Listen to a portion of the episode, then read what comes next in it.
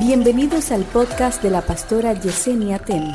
A continuación, una palabra de salvación, restauración y vida de Dios. Cada ataque que el diablo te lanza tiene una intención de parte del infierno y es matarte, es enmudecerte, es estancarte. Pero el cielo lo permite para acelerarte, para usarte, para potencializar lo que Dios te ha dado y yo vengo a decirte, escúchame, sácamele provecho al golpe, sácale provecho al ataque. Yo, yo sé que los guerreros entienden lo que Dios le está diciendo ahora. Sácale provecho. Pero ¿cómo yo le saco provecho a un ataque? Haciendo lo contrario de lo que el enemigo quería que yo hiciera con ese ataque. Tú querías que yo me callara y ahora es que voy a predicar. Tú querías que yo me descarriara y ahora es que voy a avanzar. ¿Dónde están las sobrevivientes? Si le vas a dar un aplauso, Dios, sácale provecho. Sácale provecho. Que cada prueba te haga más sabia. Que cada ataque te haga más sensata. Te haga más madura, te haga, más templada. Para el año que viene Dios mío, aquí hay gente que están saliendo de un campamento de entrenamiento intensivo. Durante la pandemia aprendiste a vivir con menos de lo que tú pensabas que podías. Te entrenaron. Durante la pandemia te enseñaron a vivir sin mucha gente al lado pasándote la mano ni haciéndote bendito. Te enseñaron a que tú solamente dependes de Dios. Durante la pandemia te enseñaron que aunque una puerta se cierre, tú no te mueres por eso. Durante la pandemia te entrenaron, shata. Y te enseñaron que no es el diagnóstico del humano el que determina tu final. Es la palabra de Dios cuando se cumple en ti. Diga conmigo, me entrenaron. Dígalo fuerte, me entrenaron. Porque aquí hay gente que tenía menos que el diagnóstico tuyo y ya no están aquí. Entonces el diagnóstico tuyo, Dios se le paró enfrente y dijo, ya no se va todavía. Él no se va todavía. Tengo planes con Él todavía. Tengo propósitos con Él todavía. Para el año que viene, tú vas a estar abrazando un hijo. Dice la Biblia que ciertamente ella al año que viene recibe, concibe un hijo. Señores, si yo quiero que usted oiga esto, a veces cuando el enemigo no te logra matar, déjame ver, cuando Dios tiene algo contigo, Satanás siempre va a usar gente que él tiene acceso para atacarte. Si Satanás no tiene una boca, él no te puede ofender. Así que él anda buscando una boca prestada para ofenderte a ti. Y lo primero candidato que él anda buscando son la gente que tú tienes cerca. Sí, dame un segundito con el piano. ¿Por qué tú te crees que es que usa a la gente más cercana a ti? Búscalo, que son la gente o tus padres, o tu cónyuge, tus hijos, o la gente que vive contigo. Mientras más cerca está de ti, mejor para él, porque tiene acceso directo a ti. Entonces él necesita un acceso, por eso es que cada vez que quiere herir tu corazón, busca una boca prestada en tus hijos. Siento a Dios. Busca una boca prestada en tu mejor amiga, en la compañera o el compañero de trabajo. Anda buscando a alguien que tenga acceso a ti para traspasarte el corazón. Pero cuando tú identificaste de dónde que eso viene, Habrá alguien que pueda aplaudir bien a Dios. Catastawa y Catarasamai. Ay, Dios mío, mi alma adora a Dios. Escucha esto. Cuando tú identificaste, tú te volviste en una, una pieza inaccesible para Satanás. Ya, porque por más que luce, tú te ríes. Tú lo que dices, ay, hombre, Satán, de nada te sirvió. El candidato no te resultó el candidato que usaste no te funcionó. Yo sé que las armas de nuestra milicia no son carnales, sino poderosas en Dios. ¿Para qué? Para la destrucción de fortalezas. Entonces escucha esto, escucha esto. Pero puedo decirte, cuando tú eres una persona muy frágil y delicada, como son algunas de la gente que están aquí hoy, delicados, que hay que tratarlo con mucho cuidado, en serio, Tú no vas a llegar lejos siendo tan frágil, porque el enemigo conoce tu fragilidad. Y desde que tenga la oportunidad va a usar un candidato para que te pise, para que te quiebre. Cuando tú dices cambio la fragilidad por firmeza. Sanda, y y agua. Cambio la fragilidad por estabilidad. me vuelvo una mujer que no se mueve por emociones, sino por dirección de Dios. ¿Dónde están ellas? ¿Dónde están las que hoy salen de aquí diciendo, Dios, ayúdame a dirigirme por tu dirección y no por mi emoción?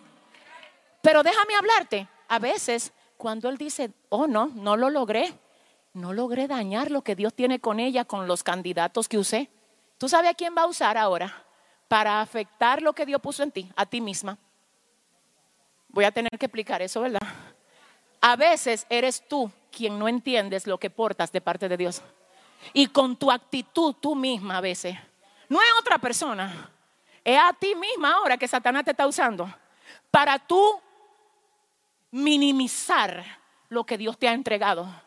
Cuando hay otro que si tuvieran la mitad de lo que tienes tú, estarían haciendo mucho más de lo que tú estás haciendo con eso que a ti se te ha entregado. Siento a Dios. No, espérate, vamos a hablar aquí. Tú sabes que aquí hay mujeres que el Señor las ha bendecido con mucho más de lo que ellas se han dado cuenta que tienen. Tú sabes que la petición de mucha gente en el mundo es que Dios le dé la mitad de lo que te dio a ti.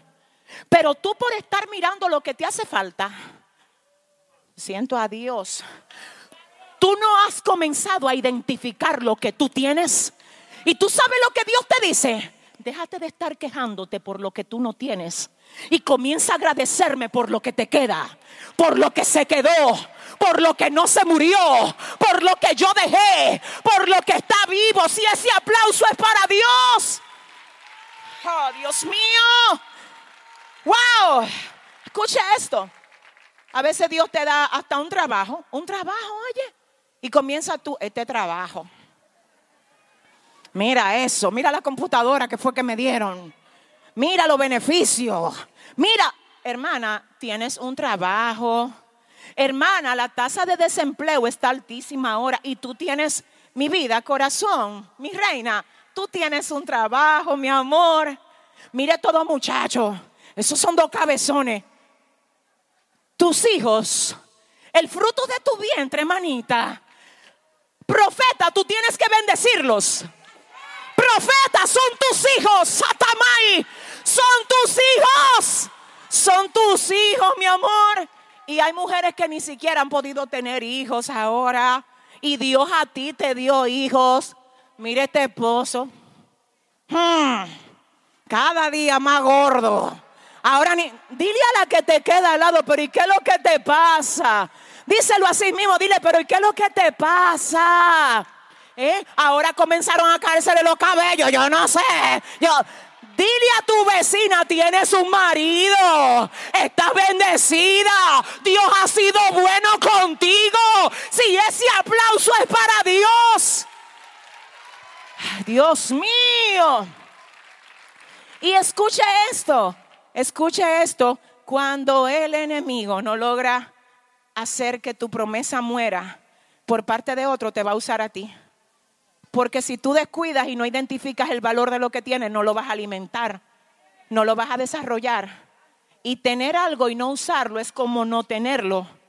Tú sabes, aquí hay mujeres, permítame con respeto a los pastores, obviamente, el Espíritu Santo me revela que aquí hay mujeres que tienen un llamado de Dios tremendísimo a la intercesión, a la predicación, a Shamay, ministrar consejo a otro, a levantar al caído, a restaurar a aquellos que están abatidos. Pero tú sabes por qué tú no lo estás usando, porque tú estás pensando que a ti hay que ayudarte, que a ti hay que consolarte, que aquí Déjame decirte algo. A veces lo que tú esperas, tú lo vas a recibir cuando tú lo das a otro. ¿Sabes qué? A veces tú no sientes fuerza y Dios te manda a fortalecer a otro. Y si tú lo que estás esperando de que, a ti te fortalezcan para tú fortalecer, nunca vas a fortalecer. Porque a veces la fórmula de Dios es, ve fortalece. Y mientras tú estás fortaleciendo a otro, yo baseo mi fuerza sobre ti. Si ese aplauso es para Dios. Wow. Ahora, diga conmigo un ataque a la promesa. Diga un ataque a la promesa. Hay gente que cree que porque Dios le dio algo, dice que no lo van a atacar. Eso es de Dios, eso, eso va a estar bien, señores. Se va a saber si fue Dios que te lo dio cuando lo atacan. El hecho de que Dios te haya dado un ministerio no, garantiza que ese ministerio no va a ser atacado. De hecho, todo ministerio de Dios tiene que ser autentificado a través del ataque. Porque si no, tú no puedes ser más privilegiado que Jesucristo. A quienes los fariseos le decían que era que por Belcebú echaba fuera a los demonios. Oiga, oiga qué nivel. Los fariseos le decían a Jesús, este por Belcebú es que echa fuera a los demonios. Jesús les respondía, si yo echo fuera a los demonios por Belcebú, los hijos de ustedes, ¿por quién lo echan? En otras palabras, siempre va a haber Rakamai, siempre va a haber un señalamiento, un ataque, una guerra en contra de lo que Dios te dio. El problema es que la gente cree que si Dios me lo dio, es que no puede ser atacado. No, va a ser atacado. Y el ataque es lo que va a poner en evidencia de que fue Dios que te lo dio.